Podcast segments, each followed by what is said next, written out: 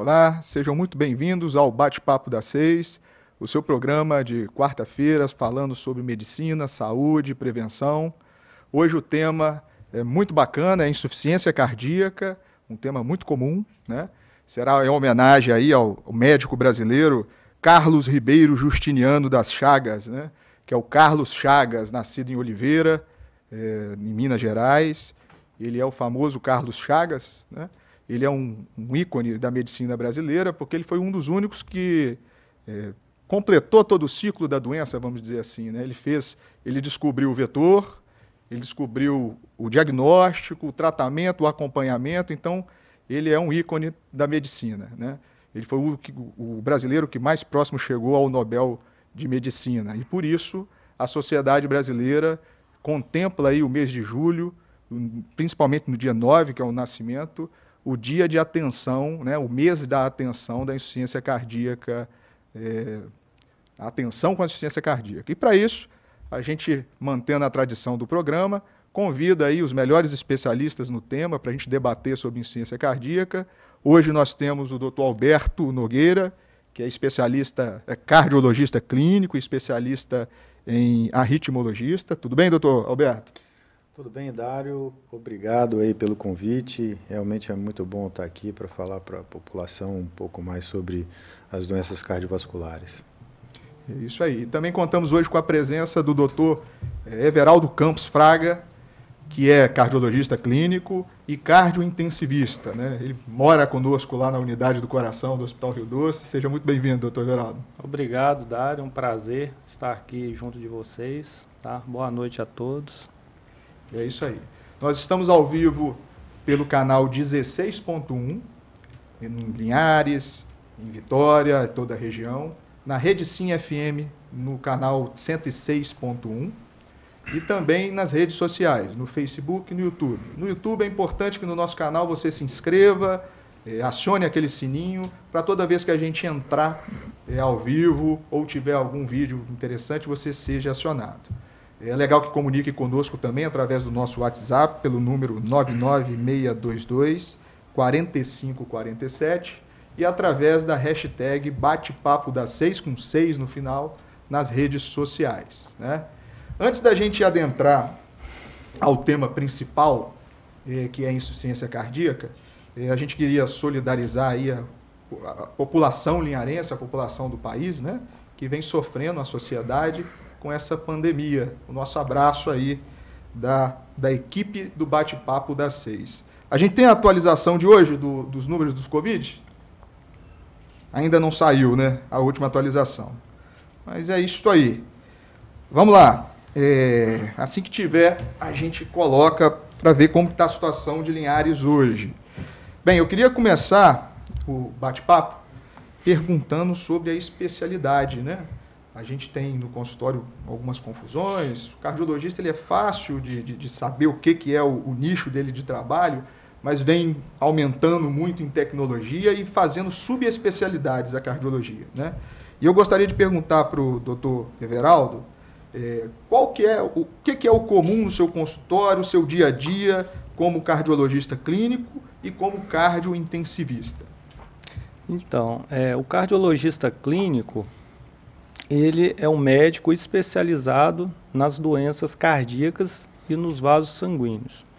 Ele é responsável por estar tá fazendo diagnóstico e tratamento dessas doenças, é, tanto a nível de consultório como a nível hospitalar.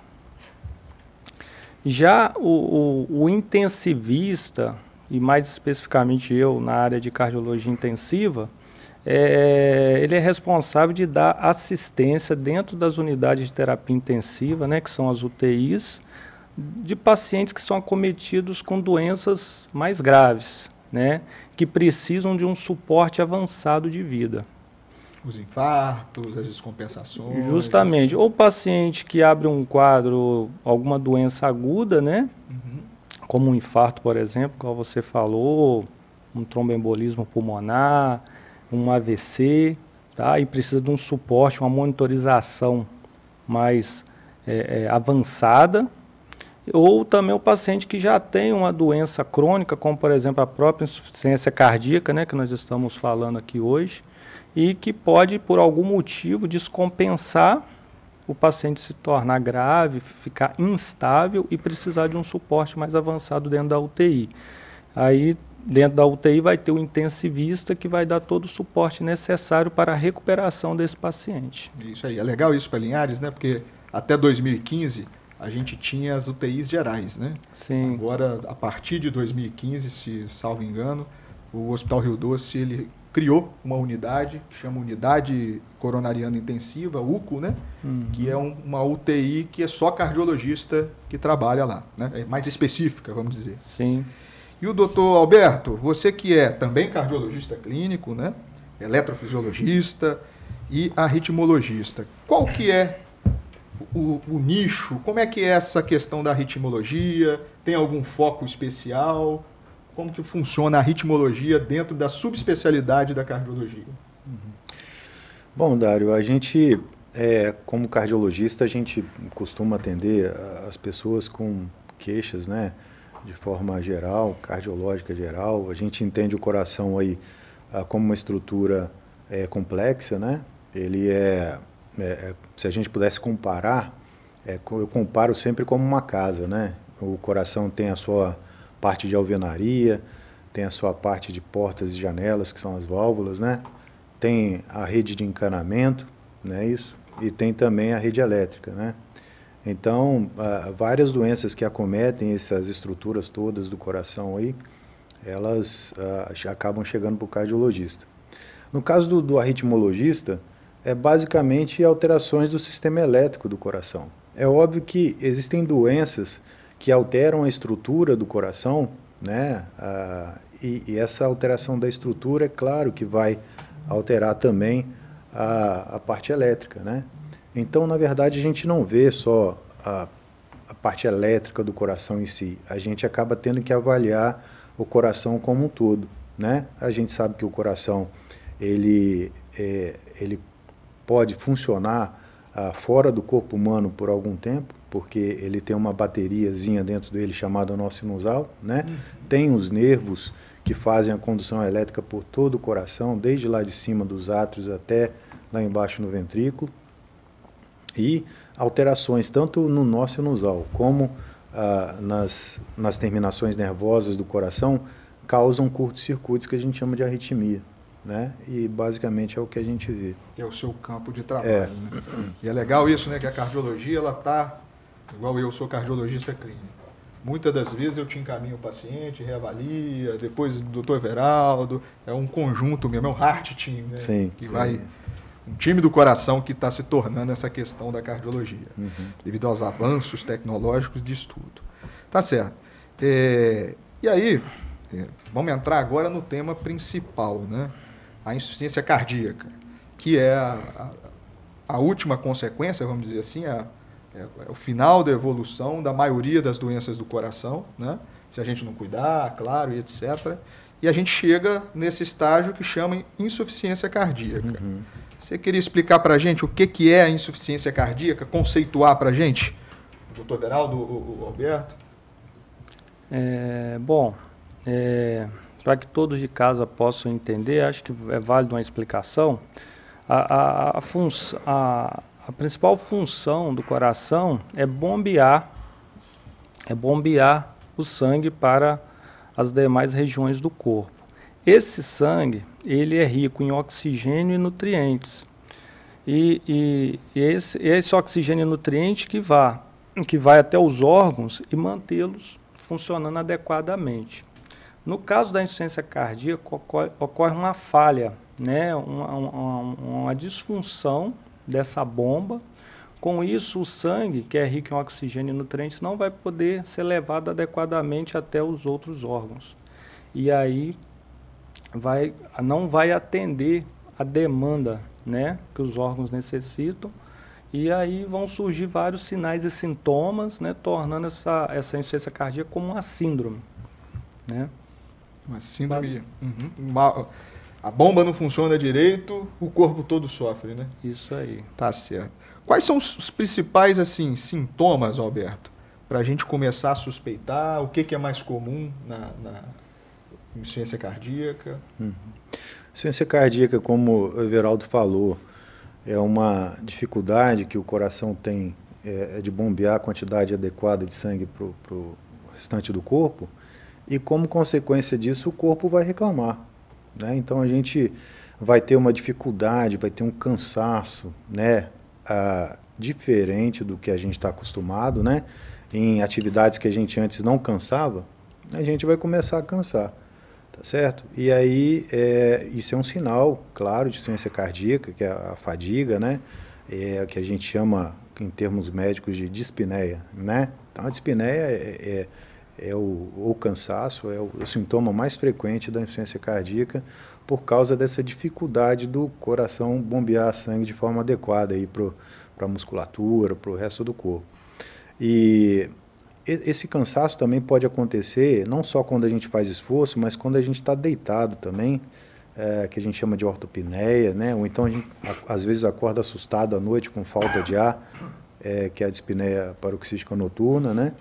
Porque é, às vezes o coração, como ele não está bombeando direito, o sangue fica muito parado na circulação pulmonar e o pulmão tem dificuldade de funcionar. E como quando a gente deita a, a tendência do sangue é ficar mais estacionado ainda, mais parado ainda na circulação pulmonar, e aí então a gente tem uma piora do cansaço e às vezes até acorda assustado à noite com isso. Um outro sintoma também muito frequente, né, é, é o inchaço das pernas, né? Muita gente reclama que a, a perna fica inchada e tal, e, e não desincha e geralmente é bilateral, ou seja, são as duas pernas. As duas pernas. E, e, também é muito comum, por quê? Porque a, a, o coração, da mesma forma como ele bombeia o sangue, ele também puxa o sangue, né?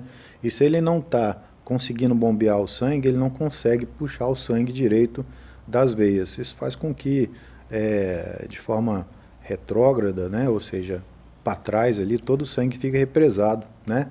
E aí tem inchaço nas pernas, a gente tem um aumento do volume do fígado, uh, do baço, tem, né? Parece que está com o estômago uh, uh, inchado também, tá certo? A gente tem às vezes do pescoço que ficam mais dilatadas, isso tudo também é sinal é de insuficiência cardíaca. É interessante essa questão da dispneia paroxística noturna, uhum. que o paciente às vezes fala que ele precisa de acordar para abrir a janela para respirar. É né? verdade, renovar Isso, o ar, né? Renovar o ar. É. E aí, quando o médico vai lá e, percebe, pode ser um sinal aí de, de dispneia de, de, relacionado à insuficiência cardíaca. Né? Sem dúvida. É. A insuficiência cardíaca, ela tem é, várias etiologias, né? Quais são as, as principais causas assim de, de, insuficiência cardíaca hoje no país, no país e no mundo, né? É, existem várias causas, né? Mas assim, acho que as principais acho que no mundo e até no Brasil, né, é a, etiologia isquêmica, né, que é a doença coronariana, é, que pode evoluir para um infarto agudo do miocárdio, se realmente o paciente não for diagnosticado a tempo, ter um serviço de hemodinâmica, um atendimento médico adequado, ele pode ter um tratamento tardio desse infarto e, como sequela, desenvolver insuficiência cardíaca. Isso no, no Brasil é, o, a, é a, causa mais comum. Temos também a, a etiologia hipertensiva, né, causada pela, pela pressão alta, né, e também temos, é, assim, há um tempo atrás a gente também falava muito, né, da etiologia da febre reumática, né, só que a gente vê que nas últimas décadas, né, é, diminuiu muito essa, essa causa. Então não é tão comum. E seguido a, a isso, no, a nível de Brasil, nós temos a, a insuficiência cardíaca chagásica, na, tá? que perfaz ainda em torno aí, não sei, me corrija se eu estiver errado, em torno aí de, de 10%, 12%, se eu não me engano. E temos também a etiologia alcoólica, que perfaz aí no Brasil hoje em torno de 2% da, da, da causa da insuficiência cardíaca. Interessante, né? Igual a, a questão das, do infarto, né? A gente vem aqui, já teve alguns, vários programas de infarto, então a gente vê que é um contínuo, né? A gente tem problema de colesterol, do jeito que vive, aí vai entupindo as placas, aí gera infarto, e aí a gente entra nessa síndrome de insuficiência cardíaca que é importante, né? E que precisa de tratamento desde o início. Sim. Né?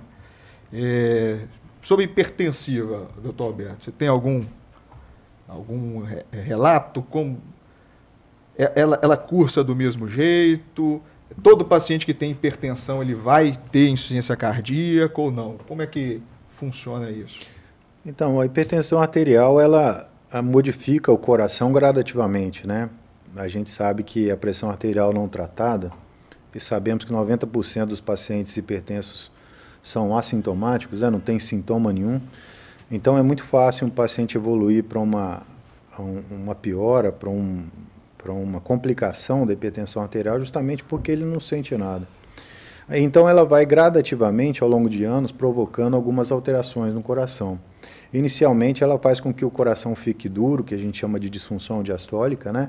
Ou seja, o coração ele é um órgão em que ele tem duas funções principais, que é fazer a diástole, que é se dilatar, né, para receber o sangue, aliás, relaxar para receber o sangue, e em seguida tem a sístole, que é justamente o bombeamento do sangue uh, ah, para o corpo. Nessa questão da diástole, quanto mais uh, elástico tiver o músculo do coração, mais ele consegue receber sangue. O paciente hipertenso, com o passar do tempo sem tratamento, uh, o coração vai tendo que fazer muita força para bombear o sangue e gradativamente ele vai ficando duro, né? E a diástole dele, a, o relaxamento vai ficando comprometido. E além disso, como qualquer outro músculo do corpo humano, se a gente faz muita força, a musculatura vai ficando mais grossa, vai tendo uma hipertrofia, né? E a gente então tem, além da disfunção de relaxamento, a gente tem um aumento da espessura do músculo do coração, e isso faz com que é, o coração tenha mais dificuldade ainda de relaxar. E ah, com o passar do tempo, a gente vê que ah, o espaço de dentro do coração para receber o sangue devido a esse engrossamento do músculo, também diminui.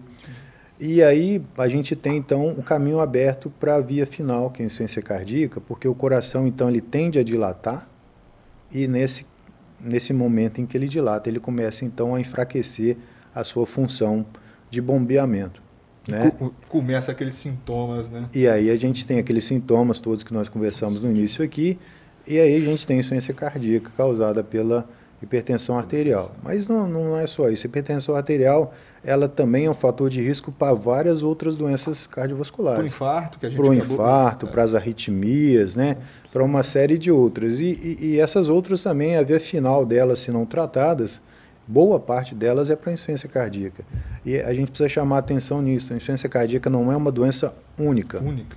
Ela é geralmente a via final, ou seja, ela é a complicação final de várias outras doenças cardíacas, né, Verol? Sim. Tem uh, problemas coronários, né, como você falou, Sim. tem problemas de hipertensão, problemas de arritmia, problemas infecciosos, como a febre reumática, a doença de Chagas uh, e outras, inclusive as miocardites, né? Sim. E a gente tem aí miocardite do, do Covid, que também está tá, tá né? aparecendo por Sim. aí, né? Então, é, é, é, é nesse, a hipertensão arterial ela causa insuficiência cardíaca como as outras na sua via final, ou seja, como complicação final. final. E, e a, a, gente no consultório é difícil convencer o paciente a tomar o remédio, né? Sim. Quantas vezes a gente escuta assim, doutor, você está me intoxicando, isso é muito remédio. Uhum. Às vezes ele vai precisar de oito remédios, isso aí não tem jeito, né? O difícil é convencê-lo a comer pouco sal, fazer exercício e tratar a pressão. Porque o que a gente não quer é que ele faça, chegue nisso. Chegue na né? via final. Quem, é, é, quem e, assiste um paciente com insuficiência cardíaca avançada, que a gente quer dizer, uhum. né? É... é... verdade. Isso, isso demora anos para acontecer, né? E, e, e importante o seguinte, que às vezes o coração ele começa a se remodelar, ele começa a ficar fraco, mas eles lançam mão de mecanismos que fazem com que a gente não tenha sintoma. Então, o coração já vai ficando dilatado, já vai ficando grande, né? E já vai ficando fraco. E nos períodos iniciais a gente nem sente, nem, nem tem sintoma, né? Por isso que é importante a gente passar um cardiologista uh, frequentemente, né? Pelo menos a cada ano, uhum. porque a gente consegue determinar, a, inclusive, essas alterações assintomáticas, né? Show de bola. E só aproveitando o que o Dário falou, é, isso é documentado, né, a maior causa de descompensação da insuficiência cardíaca, né, é a não aderência ao tratamento medicamentoso e a dieta. Existem várias causas de descompensações, mas as duas principais estão é, realmente relacionadas ao cuidado de saúde do próprio paciente. A gente tem o, o, o, paciente ele espera uma pílula mágica e a medicina vem avançando muito mesmo, mas é primordial ele nos ajudar, né? Sim. O jeito que ele vive é fundamental para tratamento de todas as doenças. Tudo que a gente passa aqui, a gente vê que o, o jeito como o paciente faz aderência ao tratamento e se cuida é fundamental. Everaldo, você queria falar, a gente que tem um, um bom convívio lá sobre febre reumática, das válvulas, queria falar alguma coisa sobre isso para a gente? Sobre uma introdução assim do que, que é a febre reumática e por que, que ela causa insuficiência cardíaca? Então, é, a febre reumática, igual eu falei anteriormente, né, é uma das causas principais de insuficiência cardíaca. Só que com os avanços é, da medicina, né, é, é o paciente é, aumentou a, o acesso ao tratamento médico, então acabou que a febre reumática foi assim quase que erradicada. Então hoje a gente não tem muita causas de insuficiência cardíaca para febre reumática. É, e é uma doença né, que, que acomete as válvulas, né, levando a uma inflamação dessa, da, das válvulas cardíacas, levando a espessamento dessas válvulas ou até levando a insuficiências, né? E acaba que, que pode a, a, essas lesões né, é, podem se tornar graves e precisar até de cirurgia, né, de cirurgia cardíaca para reparar essas válvulas ou até trocar as, as válvulas. Uhum. É, ela está principalmente relacionada a um agente, né, que é o Streptococcus, né, e, e que principalmente acomete é, infecções, né, como a, as amigdalites, né, né então, hoje, com um tratamento adequado, com melhores das condições de vida da população, isso aí foi é, reduzido bastante. Muita amigdalite que não era tratada, tratada de maneira errada, não completava Sim. os 10 dias, né? E aí depois pagava as consequências Ou aí. Tardiamente, né? Tardiamente, isso uhum. aí, professor Vigival. Bem, chegamos ao final do primeiro bloco, né? Conversa muito bacana, esclarecedora. Nós estamos aqui hoje com o doutor Alberto, que é cardiologista e arritmologista, e o doutor Everaldo, que é cardiologista e cardiointensivista. Próximo bloco, mais insuficiência cardíaca para vocês.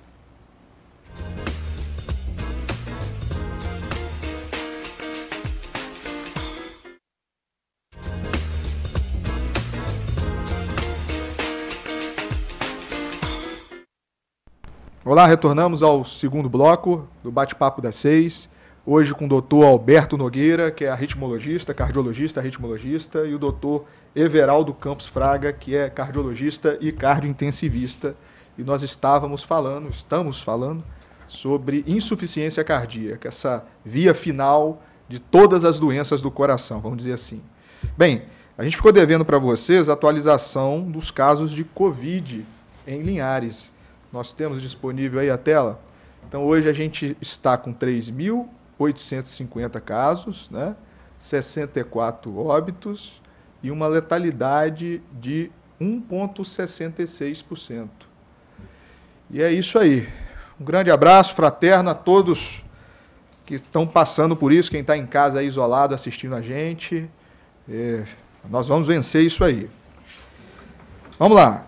Na no retorno, no bloco anterior, a gente falava sobre algumas etiologias mais comuns no Brasil e está tendo uma ascensão, né, devido aos avanços também da oncologia, do, da cardio-oncologia, né, a cardiotoxicidade. O oncologista, né, o médico do câncer, vamos dizer assim, a partir do momento que ele começa a tratar é, com quimioterápicos, radioterapia, ele, em geral, esse paciente ele vai precisar de um acompanhamento muito próximo do cardiologista. Não é isso, doutor Alberto? Você queria falar um pouco para a gente sobre cardiotoxicidade, né? Sim.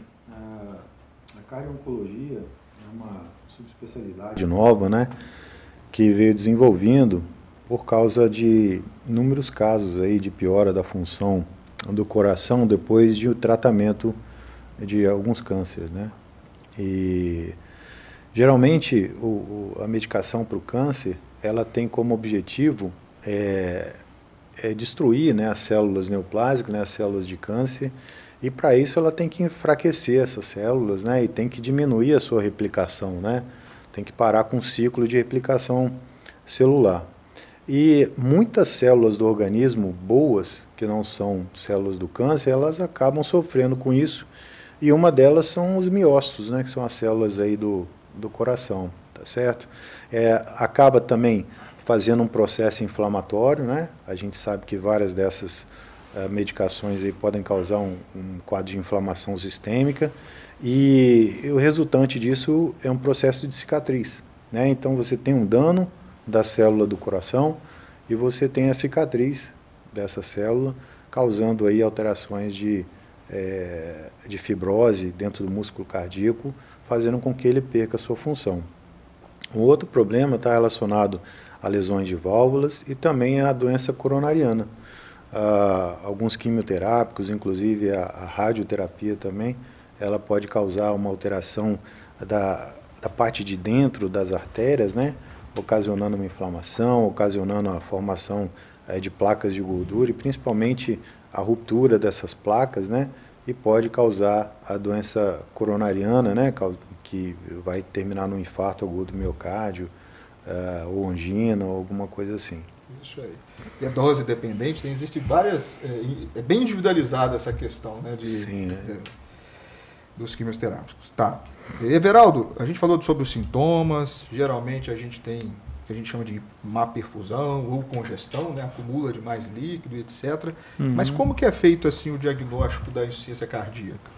Ele, ele, tem algum exame específico que faz o exame ou não é um médico? Como que funciona isso? Bem, é, é, é, o diagnóstico da insuficiência cardíaca, basicamente, é pela história clínica, tá? Pelo, pela anamnese e fazer um exame físico detalhado desse paciente. Basicamente, é um diagnóstico clínico, tá?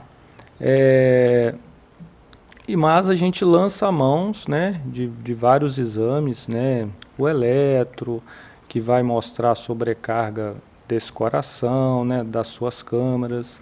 É, a gente lança a mão também do ecocardiograma, é, uma, é a ferramenta principal que a gente usa para poder nos ajudar a confirmar esse diagnóstico, que vai nos vai avaliar o que? A função cardíaca pela pela fração de injeção principalmente, tá? E nos mostrar se a, é, demais alterações, né? Alterações nas válvulas, tá? E com isso, né? O eco vai ajudar a gente a fechar esse diagnóstico e, e indicar o melhor tratamento para esse paciente. Abre muito leque de, de diagnósticos, né? É, além do eletrocardiograma, um exame também que você é especialista, né? É o Holter, que você faz muito, né? Eletro também, né? Que é a sua especialidade, a ritmologista. Uhum. O Holter ele pode contribuir para dar diagnóstico ou acompanhamento na insuficiência cardíaca? É, em relação ao diagnóstico de insuficiência cardíaca, eu acho um pouco provável dele conseguir fazer o diagnóstico, né? Embora é, existam alterações eletrocardiográficas ali que surgiram bastante, como o Everaldo falou, assim como no eletro router também mostra, as sobrecargas, né, Everaldo? Os bloqueios de ramo e tudo. É, mas o router ele serve muito mais para ah, quantificar a, a, quantidade de arritmias de um paciente que tem insuficiência cardíaca e a gente sabe que a arritmia num paciente com insuficiência cardíaca piora o prognóstico, né? Ou seja, um paciente que tem insuficiência cardíaca e tem arritmia, a evolução dele vai ser pior. Né? Uhum. A, a, a, principal das arritmias aí numa insuficiência cardíaca é a fibrilação atrial, né? Que é uma alteração do ritmo dos átrios, né? que é a parte de cima do coração, seguida aí das arritmias ventriculares.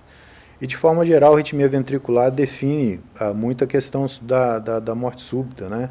Então, os pacientes com insuficiência cardíaca têm um risco de morte súbita e eh, quanto mais arritmia ventricular ele tiver, e quanto mais é, é, complexa for essa arritmia, é, pior vai ser também o prognóstico desse paciente. E o Holter ele consegue mostrar isso muito bem. Além também de mostrar alterações de, é, de bloqueios, né? ou seja, de alterações do sistema de condução cardíaco, diminuindo a condução elétrica pelo coração, que são os bloqueios ah, nos átrios, nos ventrículos, né? na parte de cima, na parte de baixo, e principalmente fazendo com que o coração tenha uma dificuldade em manter uma frequência cardíaca adequada. Isso o Holter ele consegue mostrar para a gente bem.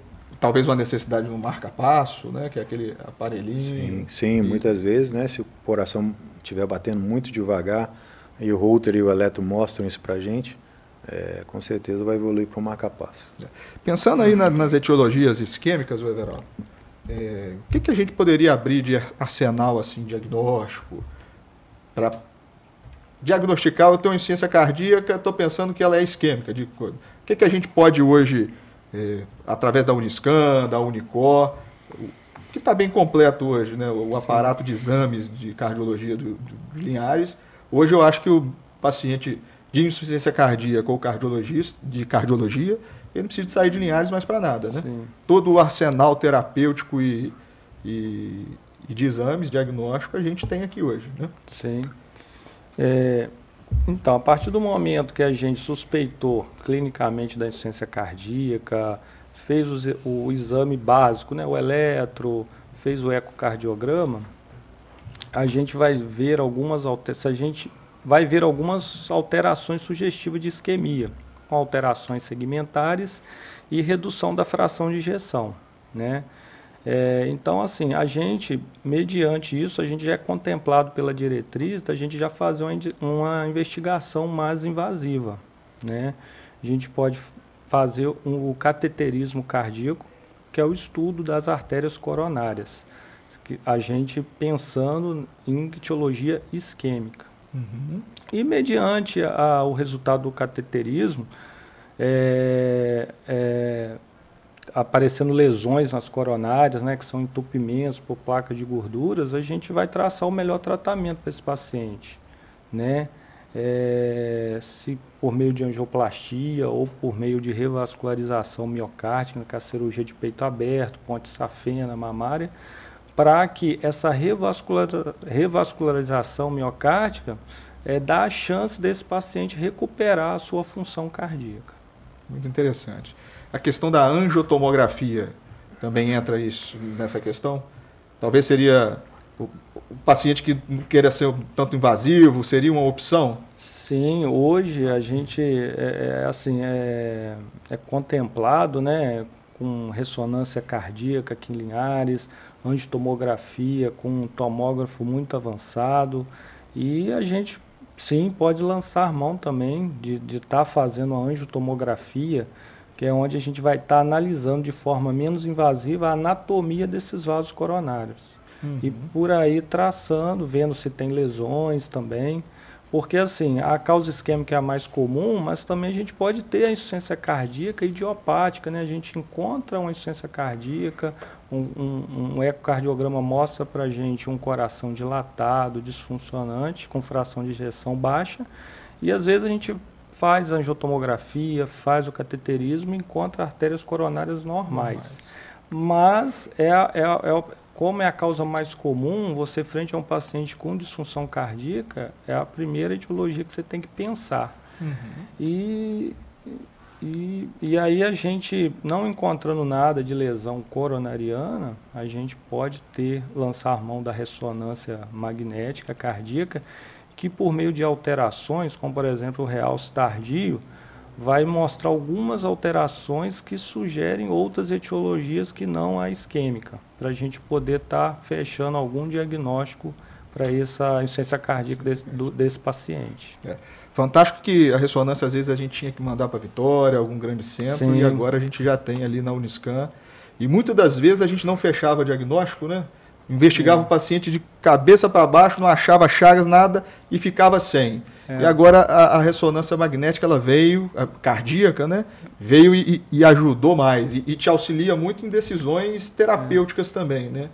do, de uma outra especialidade sua, que a gente vai falar um pouco mais para é. frente, que é o, o, CDI, o ressincronizador e é tudo isso. Né? O, o, os, os, meus pacientes, por exemplo, eles tinham uma grande dificuldade de sair de Linhares e ir até Vitória. Né? E hoje, com tomografia, com ressonância cardíaca aqui em Linhares, ficou muito cômodo do paciente, igual você falou, não há necessidade mais de sair daqui de Linhares, gastar dinheiro com viagem, risco de viagem para Vitória para fazer esses exames. A gente tem isso tudo aqui hoje em Linhares para o conforto do paciente. Isso aí. Então o diagnóstico é clínico, tem um arsenal de exames complementares para ajudar a acompanhar, né? E aí, Alberto, eu vou te mandar uma, uma pergunta que veio da internet. Uhum. Foi feito sobre eh, quem fez a pergunta foi Maria Eduarda e ela perguntou o seguinte: é, deficiência de vitamina D e anemia pode alterar o funcionamento cardíaco, provocando arritmia ou taquiarritmia? Bom, então, Maria Eduarda, é, respondendo a sua pergunta, a vitamina D, os estudos mostram que a, a reposição de vitamina D, é, alguns poucos estudos mostram que faz bem, outros que, que não, então ainda é incerto, né? A gente não consegue definir muito bem qual a função da vitamina D para insuficiência cardíaca uh, de forma geral. A última diretriz, né, que é um documento da Sociedade Brasileira de Cardiologia, diz que uh, o uso de vitamina D na insuficiência cardíaca, como tem muita é, discussão ainda, né, ainda não está bem definido, tá bom? Em relação à anemia, a gente vê que a anemia ela pode causar uma piora da, da insuficiência cardíaca, tanto é que hoje em dia a gente sabe que tem que repor os níveis de, de ferro né, do, do organismo, porque a anemia ela pode piorar ainda mais uh, uma circulação que já está ruim.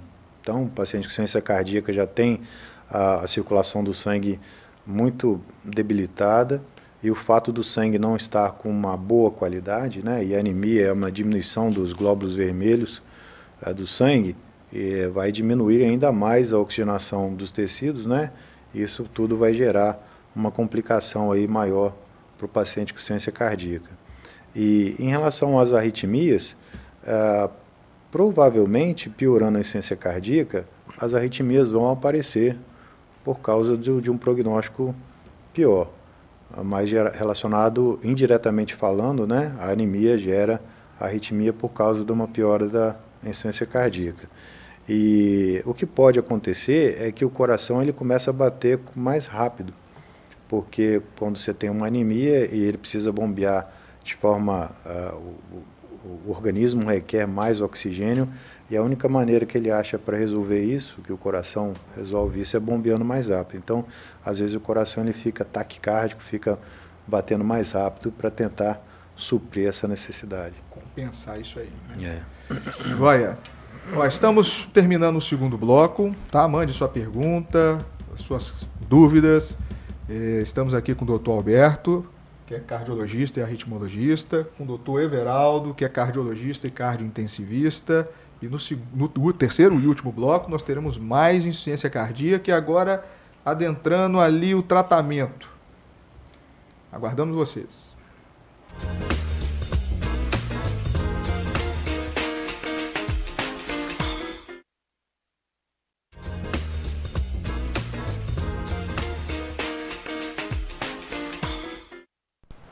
Olá, retornamos ao terceiro e último bloco, falando sobre insuficiência cardíaca, com dois especialistas, excelentes especialistas da região, doutor Alberto Nogueira, que é cardiologista e arritmologista, e o doutor Everaldo Campos Fraga, que é cardiologista e cardiointensivista. Bem, eh, a gente vai mudar um pouco aqui a, a, a dinâmica, porque chegaram várias perguntas, tá? Então vamos chamar aquelas perguntas que vieram do Instagram primeiro, para a gente ir perguntando uma por uma. Então, a primeira pergunta que veio do Instagram: Posso praticar atividade física normalmente tendo insuficiência cardíaca? Alguém quer responder? Bom, a insuficiência, a insuficiência cardíaca ela requer uma atenção é, multiprofissional, né, na maioria das vezes. É, é, tem a necessidade de se supervisionar essa atividade física para que a gente também não piore uh, uma coisa que já está ruim, né? Mas a atividade física bem orientada, ela é como se fosse um remédio para o coração. É fundamental, né? É muito importante que se faça atividade física e vários estudos mostram que há uma melhora importante, tanto do ponto de vista funcional, ou seja, de melhorar a capacidade daquela pessoa, na, na né, a qualidade de vida dela, tá certo? E também de melhorar o prognóstico. Tá? Atividade física é essencial, mas é bem orientada. Supervisionada, orientada Isso. e até a reabilitação cardíaca que é a gente uma coisa chama, né? importante, né? É um dos tratamentos, né? Bom que a gente já adiantou algum processo aqui que a gente ia falar. Vamos lá, segunda pergunta do, o, do Instagram, desculpa.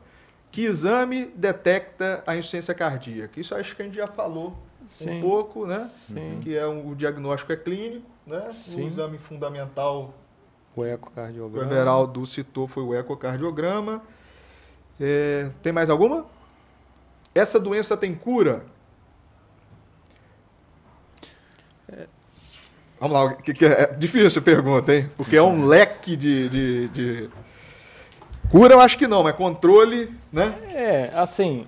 Um bom controle vai tem. Vai né? depender né? do contexto, né, né Dário? É, a gente falando da insuficiência cardíaca aguda, tá? Como, por exemplo, as causas tem um infarto agudo do miocárdio, é, as miocardites, que são inflamações, a inflamação no músculo miocárdico.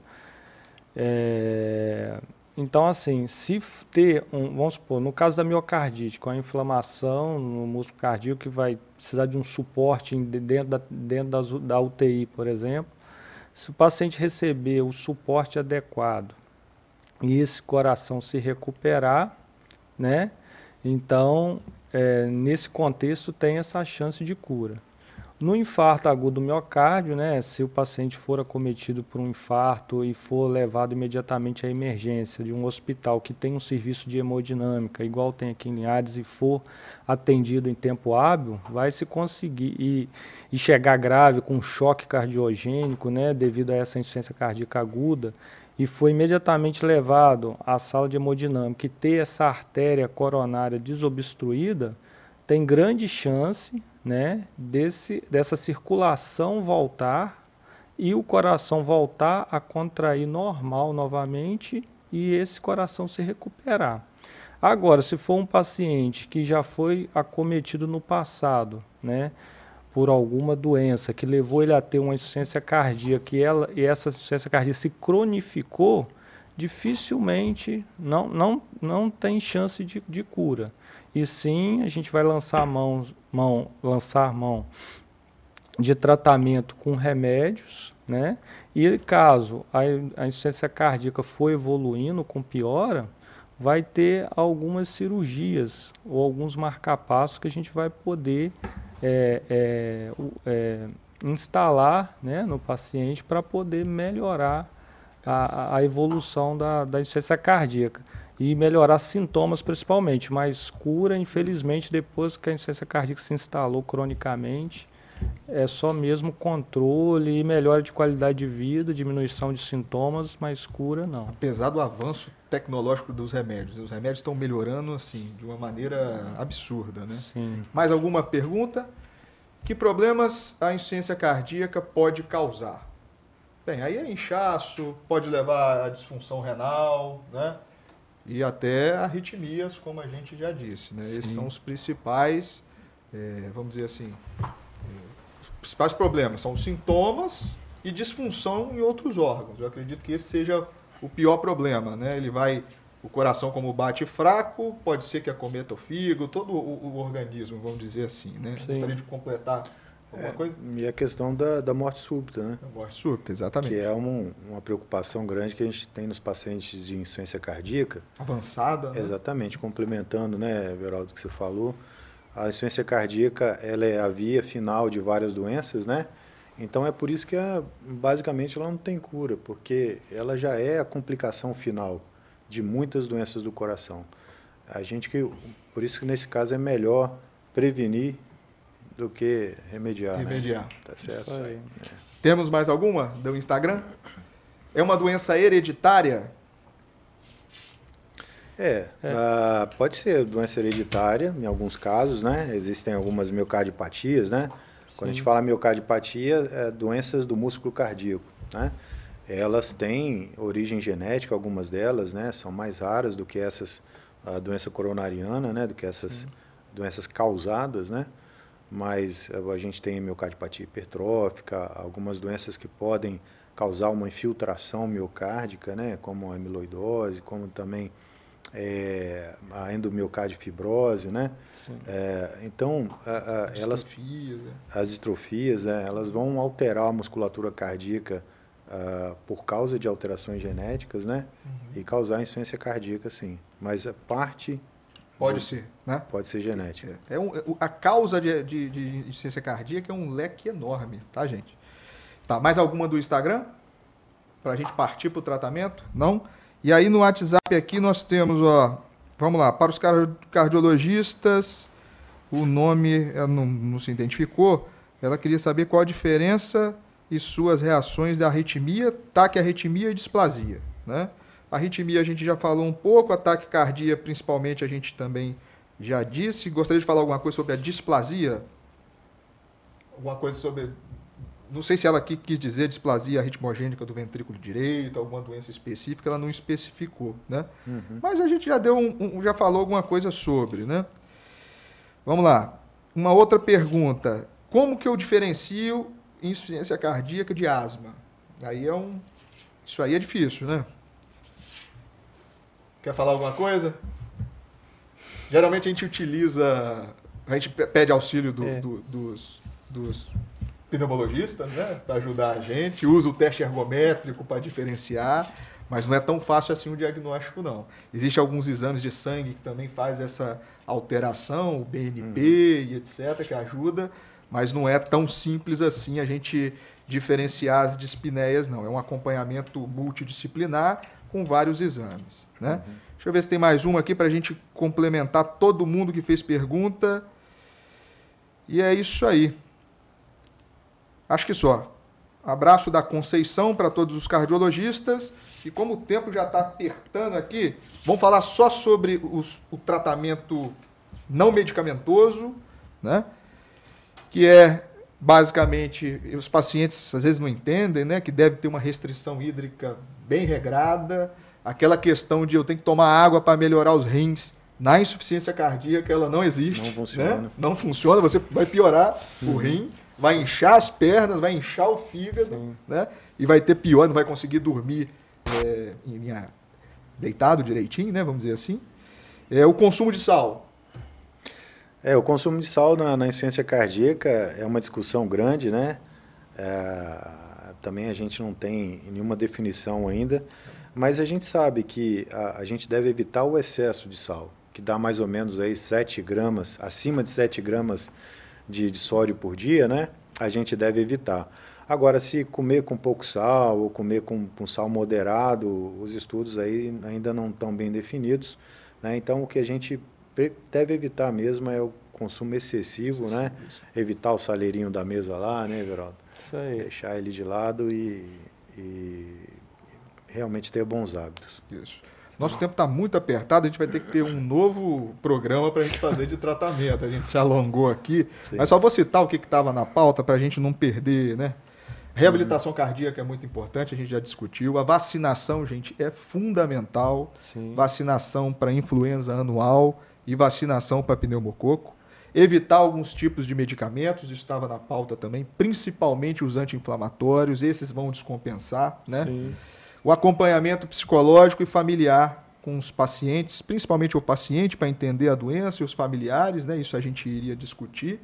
E no mais avançado, doutor Alberto também, que trabalha com isso, os ressincronizadores, o CDI e um possível, talvez, transplante, mas em casos muito individualizados, né? Uhum. Desculpa ter que correr aqui, porque a gente passou. Eu gostaria de agradecer muito a presença de vocês, do Dr. Alberto, um excelente cardiologista, nos ajuda muito na parte de arritmologia. Eu tenho uma admiração pessoal por ele, um médico excelente. Obrigado pela, pela oportunidade aqui de estar entrevistando e participando disso com você. Recíproca verdadeira, Dário. Obrigado a você pela oportunidade aqui.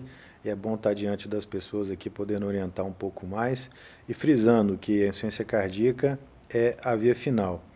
É, não tem muito o que fazer é, em relação a prognóstico, mas as doenças que causam insuficiência cardíaca a gente consegue prevenir boa parte delas, tendo bons hábitos. Acho que essa é a mensagem final aí. Excelente.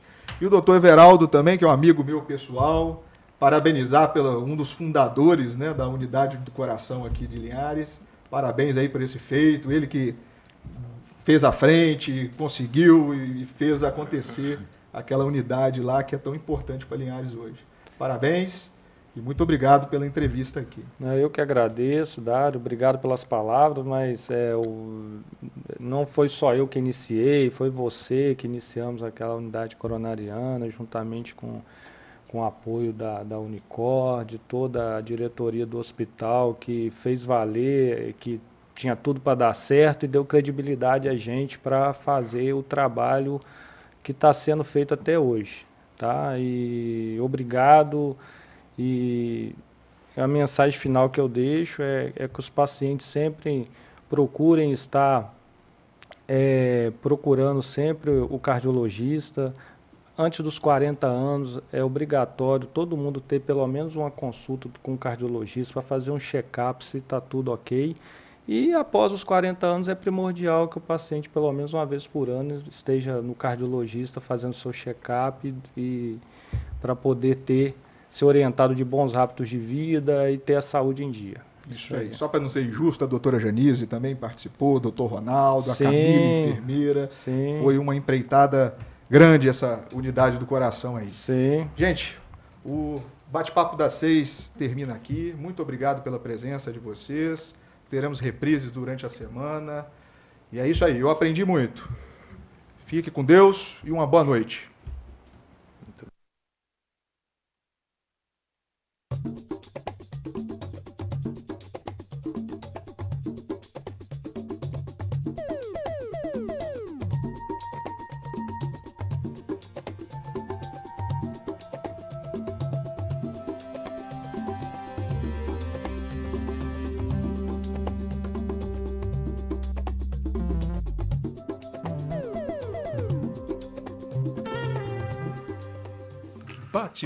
Das seis foi um oferecimento Uniscan, Rio Doce Radiologia e Unicor, Medicina de Primeiro Mundo em Linhares. Faça sua ressonância magnética cardíaca na Uniscan, equipamento de última geração 100% digital. Aqui você tem a opção de fazer os exames de ressonância com sedação. Agende seus exames pelo 21035000 Uniscan.